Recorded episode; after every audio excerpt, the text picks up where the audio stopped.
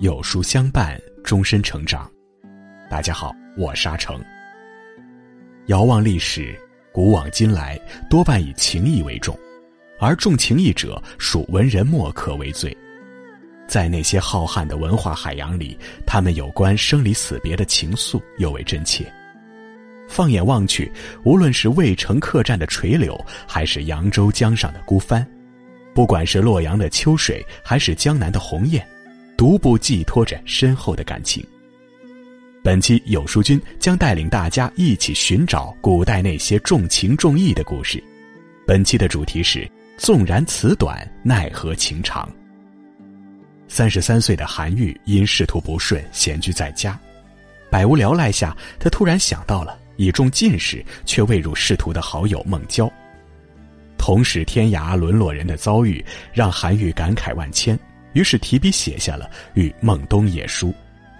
韩愈在开篇里写道：“与足下别久矣，已无心之思足下，知足下悬悬于吾也。”这一句“足下”表达了他对好友深深的思念和尊重。或许你会很奇怪。既然是要表达尊重，怎么能把对方称为足下呢？足下不就是脚下吗？这哪里有丝毫尊重之意呢？这就要从“足下”这个词背后的故事说起了。如果你喜欢今天的分享，不妨在文末右下角点个再看。一，周旋列国，不必艰险。俗话说：“最是无情帝王家。”春秋时期的晋国历史其实就是一部浓缩版的春秋史，家族之间勾心斗角，上演着一幕幕相爱相杀的大戏。晋献公时期，宠妃骊姬想要改立自己的儿子奚齐为太子，于是他设计逼死太子申生，接着又开始诬陷晋献公另外的两个儿子重耳和夷吾。无奈之下，为了保命的重耳只能选择逃离晋国。好在重耳自幼喜好结交贤士，所以在出逃的时候，有几位仁人志士决定追随他同去。其中有一个叫做介子推。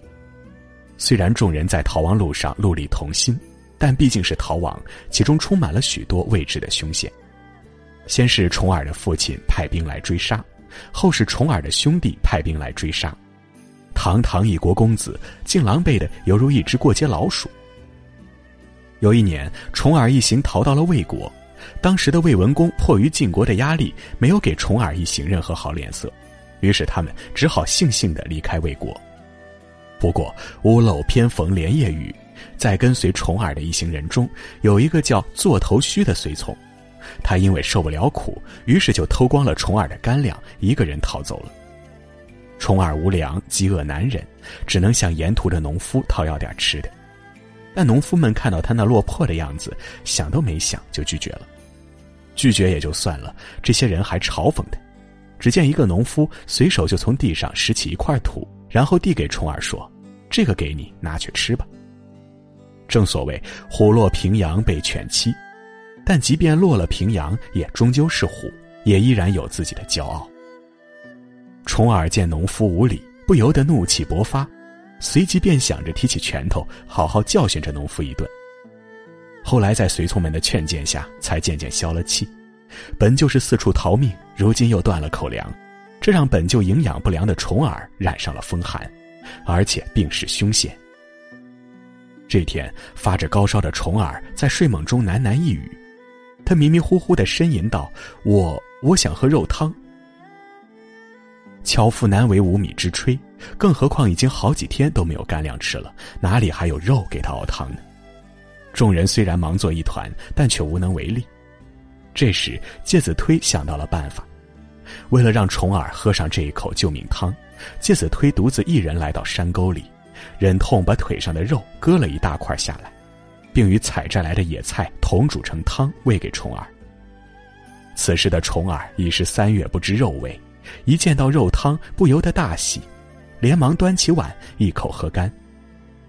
后来，当他得知自己喝下去的肉汤居然是介子推腿上的肉时，感动万分，不由得对天发誓道：“他日我若能成为晋国国君，必当重重报答介子推，天地为证，绝不食言。”介子推听了重耳的话，只是笑着说：“我不求公子日后的报答，只求您关心百姓，做个清明的好国君，这就足够了。”也许是介子推的忠诚感动了上天吧，喝下了肉汤后的重耳竟恢复了往日的神采，一行人也得以继续前行。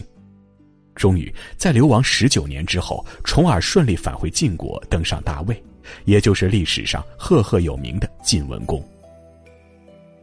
二，词不沿路，龙蛇作歌。重返晋国的重耳励精图治，重振晋国雄风，一跃而为霸主。与此同时，重耳也开始大封功臣，尤其是那些曾与自己患难与共、不离不弃的功臣。可是很快，大家就发现了一个问题：晋文公几乎封遍了所有功臣，就连仇人甚至都得到了封赏，可唯独没有当年割骨啖君的介子推。其实，这并非是晋文公忘恩负义，而是他尊重介子推的个人意愿。当初，重耳在秦军的护送下，即将渡过黄河。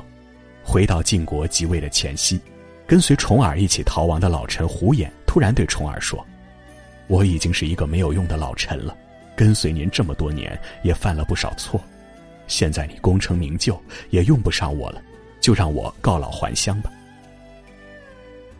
重耳当然明白胡衍的忧虑，他知道对方是在提醒自己不要忘恩负义、过河拆桥。于是，重耳当即把一块玉扔到黄河里，然后信誓旦旦说道：“回国之后，如果我没有好好对待功臣，下场就如同这玉，请河伯明鉴。”正当重耳在这边激情澎湃的发誓时，那边的介子推却淡淡说道：“公子得国本是天定，我们有什么功劳呢？即便有些微劳，又怎能向国君邀功呢？我誓不向主公邀功，主公也不必封赏我。”因此，当重耳大封功臣的时候，介子推选择了默默离开，隐居山野。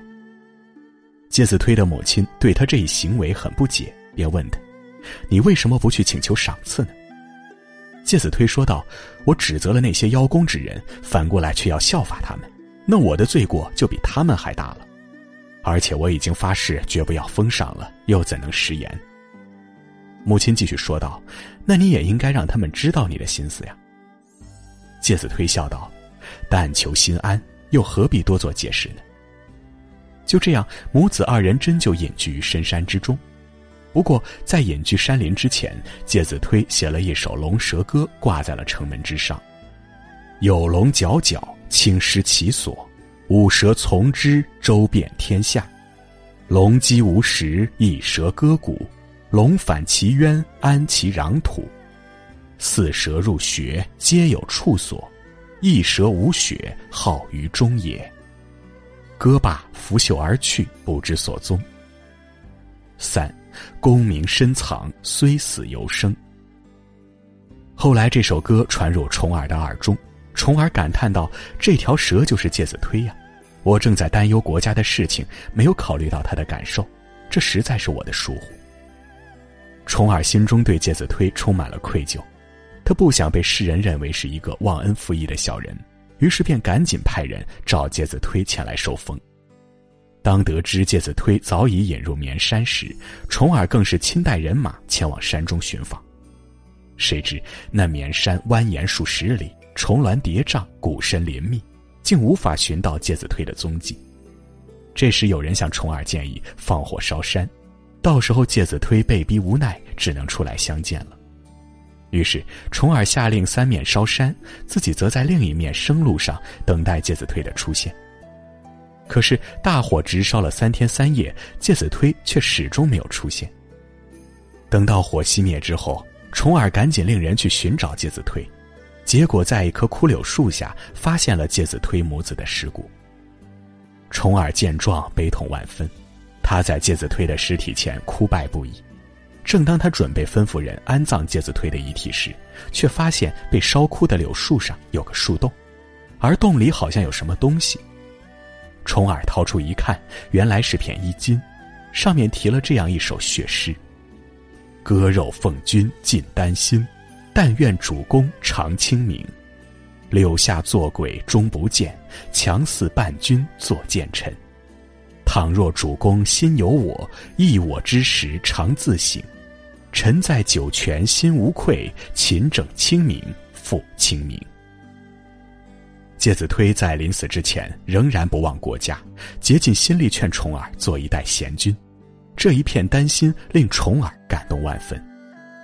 重耳感念忠臣之志，将介子推葬于绵山，为其修祠立庙，并下令在介子推死难之日禁火寒食，以祭哀思。